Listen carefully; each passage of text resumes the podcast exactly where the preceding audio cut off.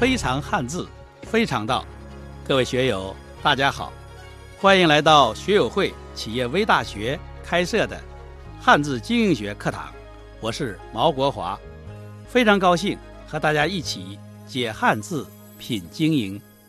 今天讲的这个字，大家一定很熟悉，也在很多时候和他相遇。有的时候和他在一起的时候，没有感觉到他；离开他的时候呢，才知道他的存在。这个字就是“福”字，身在福中不知福，幸福的“福”。人们都要祈福，都要求福。那么，如何求福、祈福呢？其实，如何做，都已经在这个字里已经写得很清楚了。这个字是怎么写的呢？这个字。是左右结构，左边是什么呢？是一个“四”字旁，右边呢是上下结构，从上到下是一口田三部分。有人说，什么是福？就是有衣服穿，有饭吃，衣食保暖，就是福。这么讲呢，也是对的。有人把“福”字的左边误读为布衣旁，所以说他说。有衣穿，有饭吃，啊，避免饥寒交迫就是福。这样讲呢，也是可以理解的。一九四二那部电影反映出河南大饥荒中，人们在饿的时候，只有一个。欲求就是吃点东西，有一口饭吃，在那种情况下，绝对就是福了。不过，如果仅仅有饭吃，就是福吗？我们现在看到有些人是端起碗里。碗吃肉，放下碗骂娘，都有很多的抱怨，很多的焦躁，幸福指数都不高。央视的那个访谈，一个民工被问：“你幸福吗？”那个民工答道。我姓曾，不姓福。幸福这个字眼，好像已经远离了平民百姓。说起它，似乎都有点奢侈。这说明什么呢？这说明幸福的福，不仅仅有物质的部分，就是田。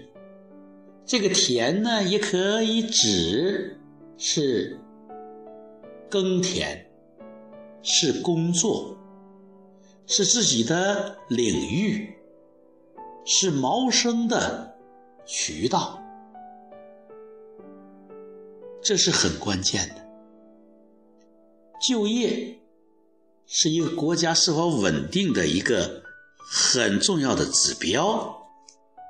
只要有工作做，有饭吃，这个社会基本就是稳定的。那这个“田”字，只是这个“府”字的一部分。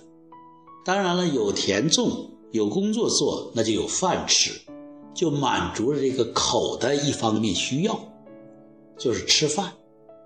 另外，口的另一方面的功能，讲话、表达，这个也是非常重要的。通用公司的 CEO 韦尔奇曾经讲过，让一个员工啊尊重一个员工，你就是让他有讲话的机会，让他有吃饱饭的报酬，两方面都是要兼顾的，甚至有的时候讲话。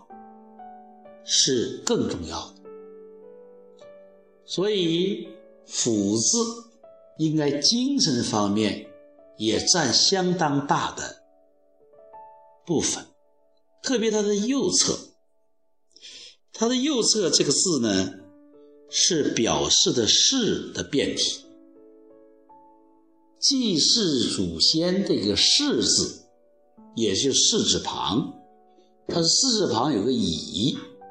它是与天地神灵相连接，与自然万物一体，这是非常重要的精神上的连接。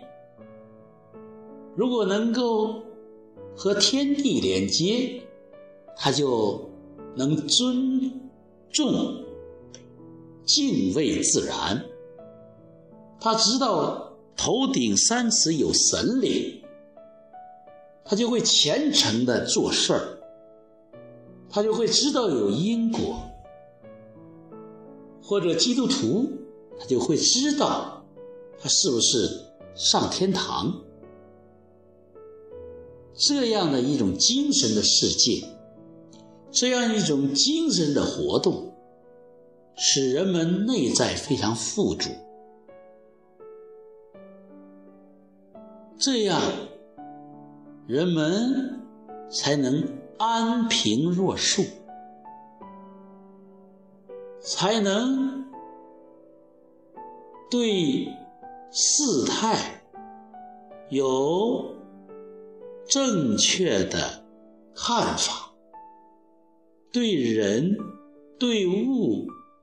能够宽容善待，对自己能够从辱不惊，这是一种和自然、和道相合的精神状态。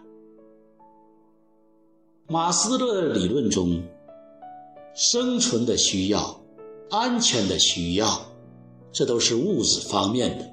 这都属于一口甜的范畴，而与人交往、被尊重和自我实现的这种需求，则是精神层面，就是口要讲话的、要交流的，自己要和人产生精神连接的，要志同道合的，不是被孤立的，自己。是有精神生活的，所以现代文明体现在法律上，人们有言论自由，有出版自由，有结社自由，宗教也有自由。当然，物质方面呢，劳动的权利要保障，啊，劳动中的休息的权利要保障。这个人的身体，他是不允许随便搜查的。人的健康和生命是不准损害和剥夺的。如果出现这种情况，他会承担相应的民事赔偿责任、侵权责任。行政责任，比如拘留、罚款，还有刑事责任。如果你伤害人，过失杀人，这是都要判刑的。如果你侮辱一个人，诽谤一个人，如果你强迫买卖，你暴力干涉儿女的婚姻，这可能侵犯的是人们的精神方面的权利。也会有相应的行政责任、民事责任和刑事责任。所以法律它无外乎是情理，它保护的也是人的精神权利和物质权利，精神自由和物质自由。那么。有了两方面自由，这个人基本上就达到了福的程度啊，在这个层面上，人们生活就应该是有福的了。那么，如何达到这个福呢？那就是如何达到精神的自由和物质上的自由，在这个方面。我们就要体会一下什么叫自由。自由，它不应该是为所欲为。任何人的自由不能影响到其他人的自由。我国第一个把英文的自由翻译成汉语的人，是一个伟大人物，叫严复。严复有一个有名的同学，就是那个领导日本明治维新的那个伊藤博文。我们觉得有些时候，我们感到有点困惑。日本那个国家花了重金去培养留学生，回去之后当了宰相，也就是。当了首相，领导了改变历史，啊，日本历史、亚洲历史，甚至世界历史的维新，明治维新。而我们那个在品学方面远远高于伊藤博文的严复同学，回来只做了一个翻译。不过，严复应该翻译做得很称职。